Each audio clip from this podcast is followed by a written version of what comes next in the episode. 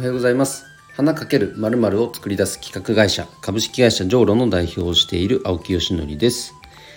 えー、今日はですね、えー、ギフトというものについて最近やっぱすごく考えさせられることが増えてきたので、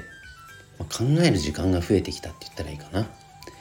まあ、それについてねあのいろいろ感じていることをお話ししたいと思います。えー、本題に入る前に1点お知らせです。7月7日から、公開になっております、フラワーギフトのプラットフォームですね。関わる人と環境に優しいフラワーギフトプラットフォーム。花向け 4biz、こちらはですね絶賛ユーザー登録していただける企業様。そして、花屋さんの登録を、募集しております。えー、花屋さんはですね単純にまず登録するだけですね。あの分かりやすく言うと何だろう。お仕事が降ってくる 可能性を作るということですかね。まあこれ分かりにくいか。でお花屋さん以外の企業様とかあと店舗さんはまずはユーザー登録していただくことでいざねご自身が何か開店とか移転とかお祝いをこう何かいただくようなそういう節目を迎えるってなった時に必要情報だけ入力すれば受付画面が生成されるのでそれによってねお花による困りごとを、えー、解決する事前に対策しておくという準備ですね。そのためのユーザー登録でございますので、えー、まずはプロフィール欄に URL を貼っておきます。覗いてもらえると嬉しいです。これから5年10年かけてこのこのね花の贈り方っていうのを、ま、既存のフラワーギフトとダブルスタンダードその世界に、えー、持っていきたい。そんな風に考えていますので、えー、応援していただけると嬉しいです。よろしくお願いします、えー、それでは今日はですね、えギフト。これについて、え最近考えていることをお話ししたいと思います。ギフトと聞くと,、えーとまあ、僕自身ですねそのいわゆるものですよねものそこだけに何かフォーカスしがちだったし今現在も、まあ、ややまだそんな思考が、えー、抜けていないところはあります。だからいかにこうおしゃれなものかとかクオリティの高いものかとか。もちろんそれは大事なんですよ。大事なんですけれどもそれだけがギフトではないということがすごく理解できるようになってきました。というのもこの4月からですねあの一般社団法人ギフト研究所の理事として、えーまあ、参画させていただいてる、まあ、団体があるわけなんですけれどももうその名の通りギフトっていうものを研究している団体ですね。なのでそこに、まあ、僕はねその花の専門家として参加させていただいてるんですが当然それ以外のジャンルのギフト提供事業者の方がいる中で本当にねギフトというものについて勉強させていただいています。僕が知ってるギフト関わってきたギフトっていうのは本当にお花だけなので言ってしまえばね。本当にギフト全体からしてみるとごくごく一部に過ぎないんですよ。ただお花っていうのはギフトにはやっぱり欠かせないアイテムであることは間違いない。だからそれをもっとねより多くの方にえっと、アイテムとして使ってもらうにはどうしたらいいかとかもっと楽しんでもらえるようなギフトを提供するにはどんなことを考えたらいいのかとかいろいろあるわけですけれどもギフト全体からしてみるとそのアイテムだけにフォーカスするっていうのはまあナンセンスというか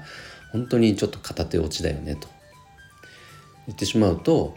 そのタッチポイント全てがギフトになるわけですよ。じゃあ検索するところから始まってホームページを開いたその瞬間からもうギフトが始まってるわけですね。で注文するその過程そのいわゆるまあ UI その設計ですねしあのユーザーがユーザーがま体験するその、まあ、顧客体験をいかに設計するかっていうのも全てギフトなわけですしじゃ注文してから届くまでのこのワクワク感というのもギフトなわけですし実際のものが届いてじゃあいざパッケージを開けるというところももちろんギフトですし全てがギフトなんですよね。という視点でその自社の商品サービスを本当に設計できてるかといったらいや俺まだまだ甘いなっていうのが本当にねこのギフトを学ぶことによってあの痛感させられています、まあ、ブランディングといえばブランディングかもしれないんですけどそこにギフトという視点を加えるともうちょっとなんかこうよりなんだろう体温が感じられるというかよりあったかい設計になるんじゃないかなというふうに感じていますね。だから、まあ、僕が所属しているお花の業界で言えば、まあ、例えばそういう視点でねお花屋さんのなんかこうホームページとかね、えー、EC サイトを見た時にはちょっとまだまだ多分片手落ちだなと感じるところは多分たくさんあると思います。まあ、僕も人のこと言えないですけど僕自身もそうだし業界全体としてもまだまだその辺っていうのはちょっと設計が弱いんじゃないかなと感じざるを得ないですね。まあ、大手と言われる会社はやっぱりそういうところはさすがで本当に細かいところまできちんと配慮されているなというのを感じます。ただこれは規模が小さいからできるとかできないっていうことではなくそこにちゃんとまずアンテナ張れてるかっていうところからですよね。そういう情報がまず事業者経営者に入ってるかどうかそういう情報が。これはすごく大事だと思います。とかくねパッケージはじゃあもう既存の安いもので済ますとかっていう風な考え方になってしまっていたらそれはもうギフトを軽視すること他ならない。顧客体験というものをやっぱり考えられてない。そんな思考の表れでもあると思いますね、まあ、例えばですけどね。というふうにあのギフト研究所に関わらせていただくことによってギフトというものがね本当になんかこう学ばせていただいている次第でございます。あのちょっと今日だからといって何っていうそのまとめの話はないんですけども是非ねそのああなるほどと思っていただけた方はそのタッチポイント全てがギフトになるんだということだけ今日はね覚えていただければ嬉しいです。はい、そんな今日はメッセージでございました。えー、青木さんいいねと、あなるほどそういうことねと分かっていただけた方、えー、フォローをしていただけると嬉しいです。ということで今日の配信は以上で終わります。今日も一日頑張ろう青木よしのりでした。バイバイ。